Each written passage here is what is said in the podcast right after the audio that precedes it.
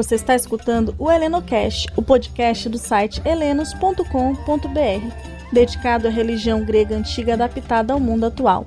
Criado em 2003, o site foi o primeiro a tratar do politeísmo grego no Brasil. Você pode ajudar o site a se manter gratuito adquirindo os produtos da nossa loja. Basta acessá-la através do nosso site. No sétimo episódio da quarta temporada da série Deuses sobre os deuses da natureza, vamos falar das Náiades e das Dríades. Agora seguimos com a Alexandra, a fundadora do site. É com você, Alex. Hera. As náiades são as ninfas do elemento água, ou seja, dos rios, córregos, lagos, pântanos, fontes e nascentes. Elas são deusas menores que comparecem às assembleias dos deuses no Monte Olimpo. Em conjunto com Ártemis, elas cuidam das jovens e protegem as meninas, orientando-as em uma passagem segura da infância para a idade adulta. Os guardiões dos meninos são Apolo e os deuses Rio. As náiades ou naiades foram representadas como jovens mulheres, normalmente sentadas, de pé ou reclinando ao lado de uma fonte, e segurando um jarro de água chamado hídria ou um ramo de folhagem exuberante. Às vezes elas são classificadas pelo seu domínio, ou seja, as ninfas naiades das fontes, dos rios, dos lagos, dos pântanos, etc. Dos vários tipos de naiades, as mais comumente cultuadas eram as das nascentes e das fontes.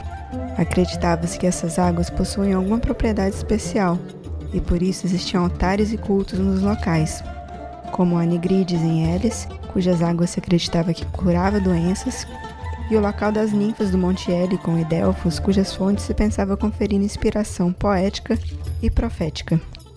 Outras fontes de água guardadas pelas ninfas também eram consideradas como locais em que elas concediam poderes oraculares ou proféticos, ou que concediam inspiração para o dom da poesia. Por conta disso, adivinhos e sacerdotes às vezes eram chamados de ninfogeptoi, Muitas vezes se acreditava também que essas águas restauravam a saúde dos doentes. Por sua associação com a cura e os oráculos, elas tinham uma conexão com Apolo. Por conta de a água ser necessária para a vegetação e para todos os seres vivos, as ninfas aquáticas eram também cultuadas com Dionísio e Deméter por darem a vida e abençoar as criaturas. Isso lhes daria epítetos como o carpotrofói, que trazem os frutos, ou curotrofói, que cuidam dos jovens, entre outros.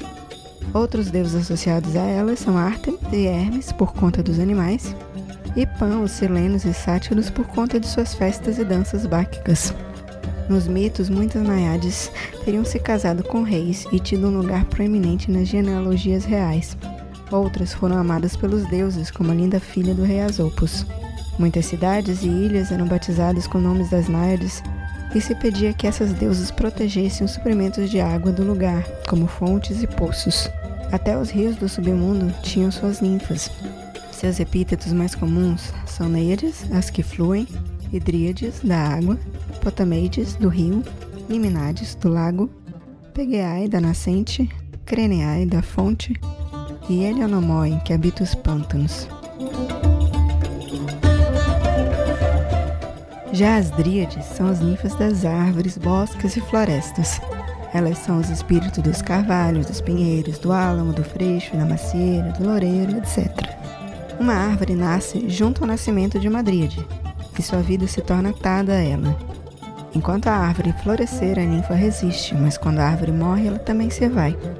Se você planta uma árvore, ganha amizade de sua dríade. Da mesma maneira, deve-se preservar as árvores para não ofender a deidade nela. Há vários tipos de dríades associadas com árvores específicas, as Meliae, ninfas do Freixo, nasceram de Géia, a terra, quando esta foi impregnada do sangue de Urano, no céu. As Oreiades são ninfas das coníferas das montanhas. As Amadríades são ninfas do carvalho, do álamo. As Meliades ou Epimélides são ninfas da macieira e outras árvores frutíferas.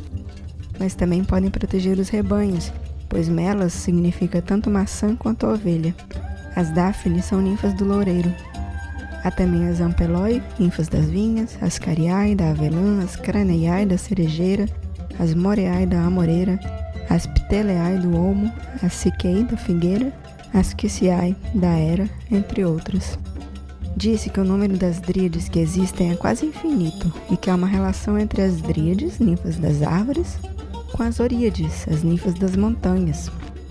No site do TO é uma lista de 30 ninfas entre dríades e oríades. Seus grupos mais comuns são adríades das florestas, amadríades das árvores, amameliades das árvores frutíferas, alceides dos bosques, auloniades ou napeae dos vales, Eleoroi, que observam a floresta, Meliades dos pomares, Epimelides, protetora dos pomares, Orodaminiades ou Orescoe, das montanhas.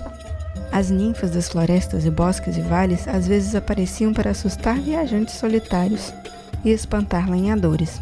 A distinção entre as dríades, ninfas das florestas, e as amadríades, ninfas das árvores, é no sentido de que as dríades poderiam andar livremente pela floresta e as amadríades ficariam ligadas à sua árvore.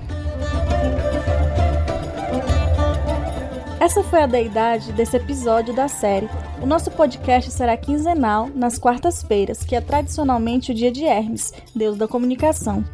Compartilhe a Lenocast com seus amigos, curtam e sigam a gente para poder acompanhar os episódios. Vocês podem nos encontrar nas redes sociais do site, no Facebook, Instagram e Twitter, HelenosBR. Irene, paz a todos e até o próximo episódio.